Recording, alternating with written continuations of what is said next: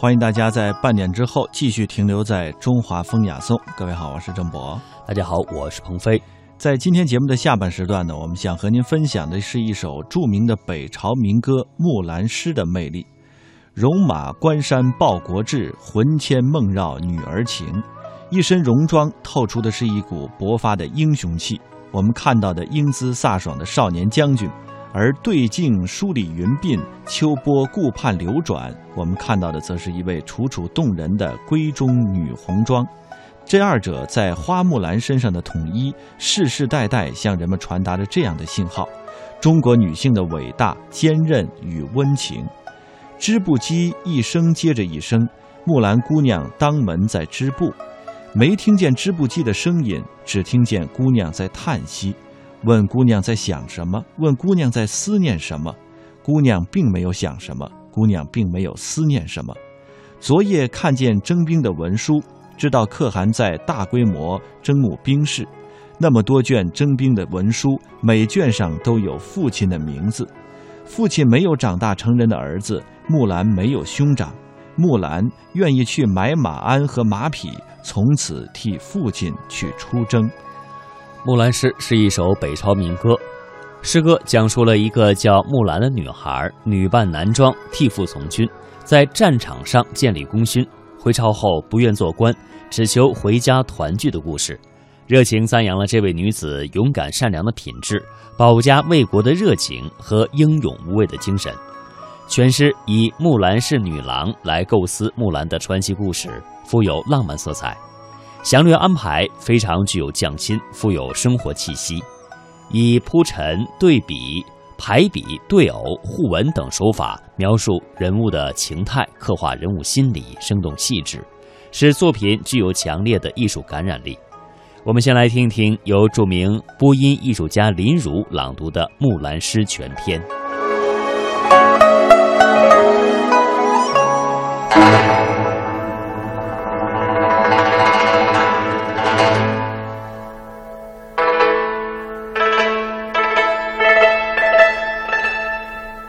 唧唧复唧唧，木兰当户织。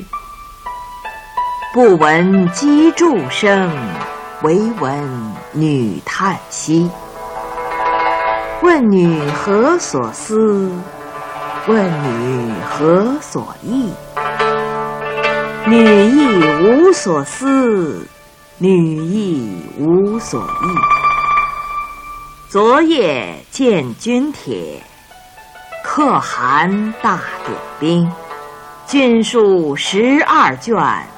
卷卷有爷名，阿爷无大儿，木兰无长兄。愿为市鞍马，从此替爷征。东市买骏马，西市买鞍鞯，南市买辔头，北市买长鞭。但辞爷娘去，暮宿黄河边。不闻爷娘唤女声，但闻黄河流水鸣溅溅。但辞黄河去，暮至黑山头。不闻爷娘唤女声，但闻燕山胡骑鸣啾啾。万里赴戎机，关山度若飞。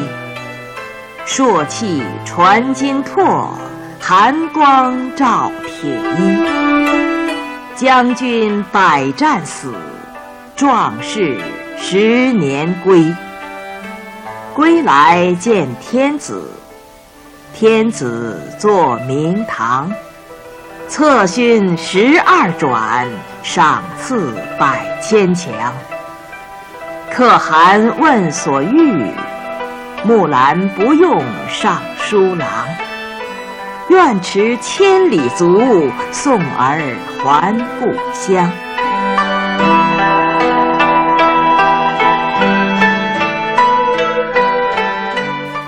娘闻女来。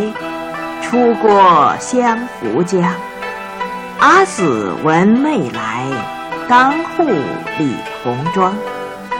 小弟闻姊来，磨刀霍霍向猪羊。开我东阁门，坐我西阁床。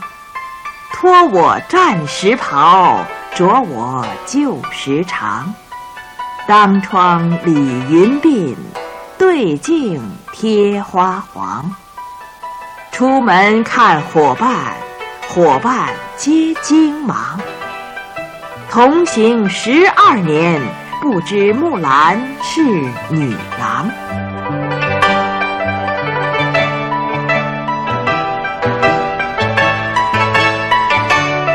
雄兔脚扑朔，雌兔眼迷离。双兔傍地走，安能辨我是雄雌？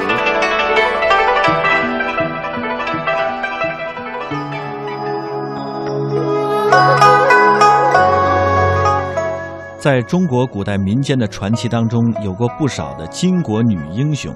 而在这些巾帼英雄当中呢，以女扮男装的身份代父从军的，却只有花木兰一人。关于花木兰，人们只知道她替父从军的故事，对于她确切的生平却知之甚少。那么，花木兰在历史上是否真有其人呢？接下来我们为您准备的这段音频当中，即将为您介绍河南商丘虞城县的木兰祠，这是一个祠堂，在这里会解析木兰的身世之谜。木兰祠位于河南省商丘市虞城县城南三十五公里的营阔镇大周庄村，是为隋代女将军魏木兰修建的祠堂，始建于唐代。唧唧复唧唧，木兰当户织。不闻机杼声，惟闻女叹息。这首著名的乐府民歌《木兰辞》，在中国文学史上与另一首《孔雀东南飞》合称为叙事诗双璧。木兰辞中的语言生动浅白，讲述了一个叫木兰的女孩，女扮男装替父从军，在战场上建立功勋，还朝后不愿做官，但求回家团聚的故事。木兰辞又称木兰诗，作者和产生年代不详，最早著录于南朝陈一代僧人释智将的《古今乐录》，后收入宋代郭茂倩的《乐府诗集》。一般认为它是北魏与柔然战争中民间创作的作品。不过，在今天的河南省虞城县内，倒是的确有一座古老的祠堂——木兰祠。京九铁路从虞城县穿过时，也要经过木兰这一站。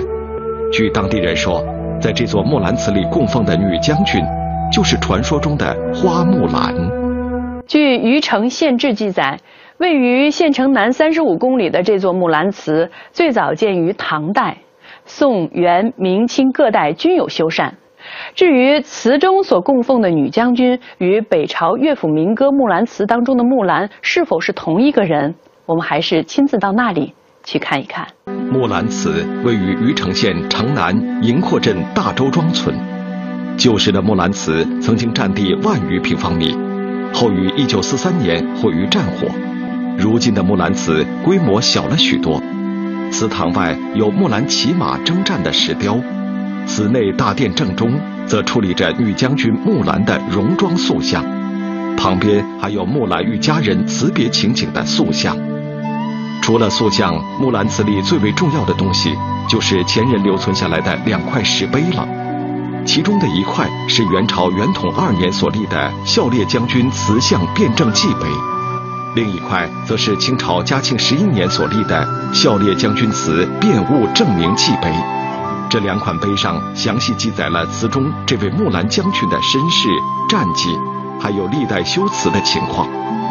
将军卫氏，本楚子，名木兰，伯之乔人也。世传可汗募兵，孝烈痛负冒雷，慨然待行。按石碑上的记载。祠堂中的女将军是隋朝人，姓魏，名木兰，与民歌中的花木兰同名不同姓。突厥犯边时，因为父亲年迈力衰，他毅然决定女扮男装代父从军，并在战场上屡立战功。这个情节与民歌中的花木兰一模一样。归来见天子，天子坐明堂，策勋十二转，赏赐百千强。可汗问所欲，木兰不用尚书郎，愿驰千里足，送儿还故乡。民歌中的花木兰不愿为官，只愿早日还乡，这和虞城县的魏木兰也是完全一样的。根据虞城当地的历史考证，魏木兰代父从军整整十二年，交锋十有八战，立下赫赫战功，凯旋而归。天子喜其勇，授以尚书。木兰不受，拥兵还桥后，早本事，试荣服，复归庄，举皆惊骇。种种行为与民歌中的花木兰别无二致，所不同的是最后的结局。当隋朝皇帝知道魏木兰是女儿身后，随即下旨召其入宫，欲纳为妃。结果性格刚烈的魏木兰坚决不从，自尽身亡。为此，魏木兰冒犯了龙颜，皇帝降罪，致使当地魏姓族人为了避免牵连，都纷纷隐姓埋名。直到唐代，李唐朝廷才追封魏木兰为孝烈将军，并立祠纪念。西凤唧唧，木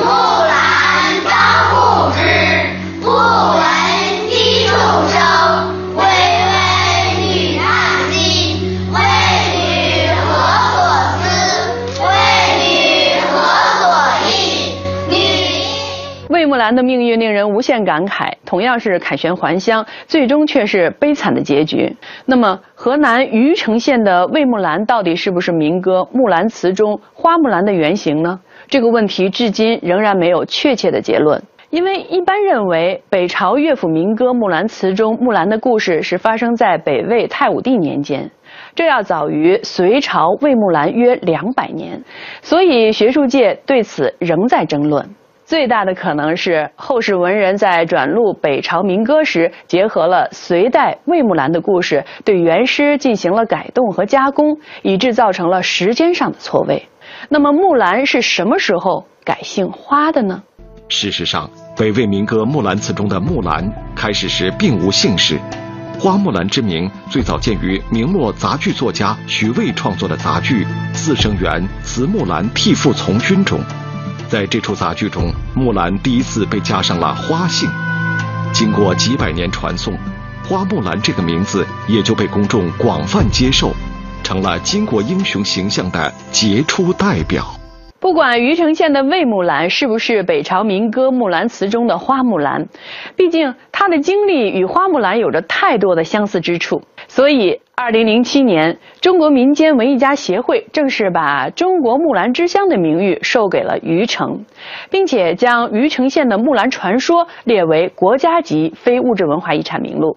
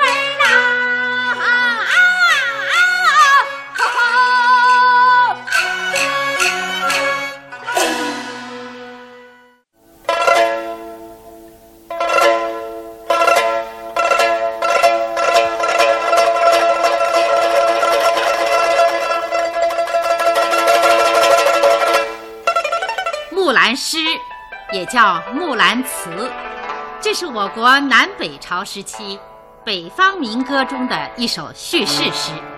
这首诗叙述女英雄木兰女扮男装代父从军的故事。起初是在民间口头流传，后来经过文人的加工润色，成诗已经有一千四五百年的历史了。木兰诗以五言为主，按照故事情节的发展，可以分为三个部分。第一部分叙述木兰代父从军的缘由：“唧唧复唧唧，木兰当户织。”不闻机杼声，惟闻女叹息。叽叽喳喳的机杼声不断从木兰的屋里传出来。木兰姑娘对着门在辛勤织布，可这会儿那清脆悦耳的击杼声听不见了，只听得一声声长吁短叹。诗一开始就以引人入胜的笔墨。渲染主人公的忧郁和愁闷，但作者并没有在人物肖像上落笔，而是从击筑声、叹息声琢磨，由声传神，由声表情，作品留下足够的空间，让读者自己去想象主人公的情思和神态。接下来。作者采用民歌中常用的问答句式来书写木兰的情怀：“问女何所思？问女何所忆？女亦无所思，女亦无所忆。”前两句是爷娘的发问，后两句是木兰的回答。何所思？何所忆？都是在想什么的意思。无所思，无所忆，都是没想什么的意思。这里作者用重叠的句式来加强语言的感情色彩，一连两句相似的问话，传达出爷娘急于弄清女儿心事的口吻；一连两句相似的答对，活现了木兰急忙否认、故作没事儿的情态。然而事关重大。木兰不能避而不谈，她终于告诉爷娘：“昨夜见军帖，可汗大点兵，军书十二卷，卷卷有爷名。阿爷无大儿，木兰无长兄，愿为市鞍马，从此替爷征。”可汗。是当时最高统治者的称号，也就是天子。军书、军帖都是征兵的文书。市鞍马就是买鞍马。这一段文字，既是人物思想情感的披露，也是故事典型环境的铺陈。作者把主人公置于矛盾重重的特定背景中。可汗点兵，这是一。军书频传，这是二；老爹被征，这是三；木兰无兄，这是四。作者极力渲染这些矛盾，激化这些矛盾，使人物在矛盾的漩涡中沉浮。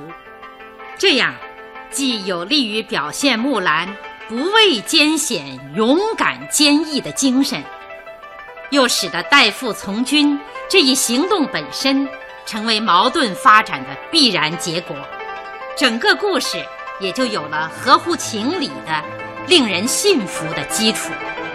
愿为市鞍马，从此替爷征。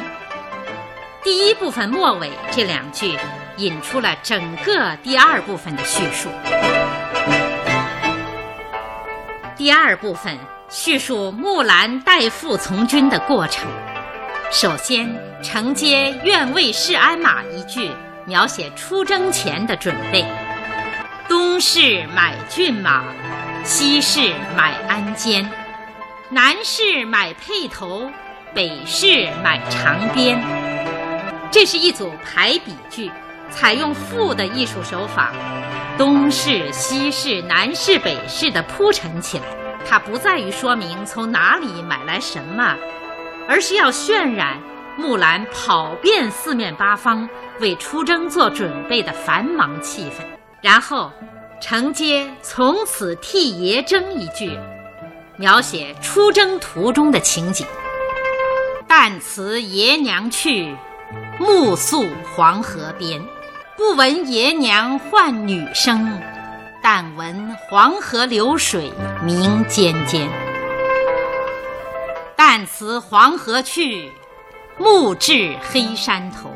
不闻爷娘唤女声，但闻燕山胡骑鸣啾啾。黑山、燕山是当时北方边境的两座大山，诗中常作边塞战场的代称。胡骑指敌军的战马，古代统称北方敌对民族为胡人。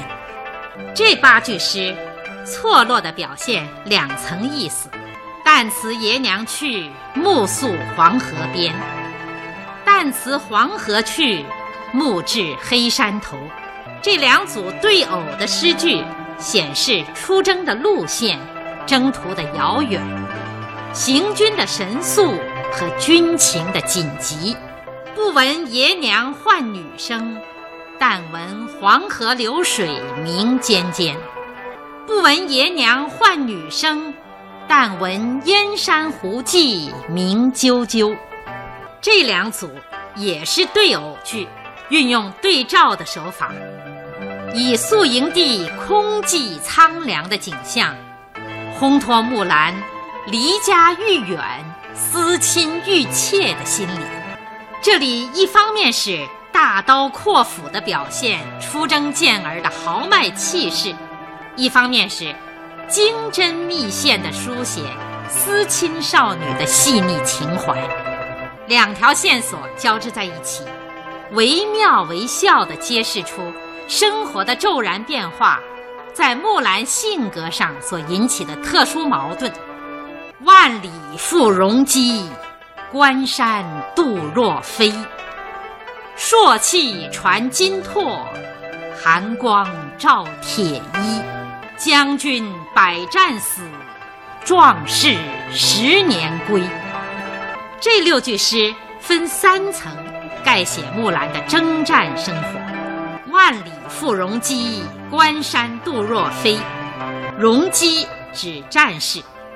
这两句夸张地描写木兰的矫健身姿，骑着战马，随着出征大军，跨过一道道关口，飞越一层层山峦，万里迢迢向前线进发。朔气传金柝，寒光照铁衣。金柝又叫刁斗，是白天用来做饭，夜间用来打更的一种铜器。铁衣就是铠甲，古代军人穿的护身服装。这两句描写边塞战场的夜景，凛冽的北风传送着刁斗的更声，将士军中宿营，冷森森的月光映照着明晃晃的铠甲，哨兵星夜巡逻。这是战场森严气氛和战士豪壮生活的写照，也是为木兰英姿飒爽的健儿形象所做的一幅剪影。将军百战死，壮士十年归。这两句写出了战争的持久，战斗的激烈悲壮，同时以将军身死。壮士生还的对比手法，来表现木兰的英勇善战。至此，诗歌在广阔的背景上，以极其凝练的语言，形象地概括了木兰从离家出征到凯旋回朝的全过程，具有浓重的浪漫主义色彩。通关全诗，描写木兰十年戎马生活的。就这么六句，作者没有以重彩浓墨去刻画他的勇武。木兰诗的重点不在于讴歌主人公沙场驰骋、克敌建功的英雄行为，而在于颂扬他勇于献身、不图荣华的高尚情操。因此，作品对于战场和战争的描写就十分简约。这正是作者在谋篇布局上的精心之处。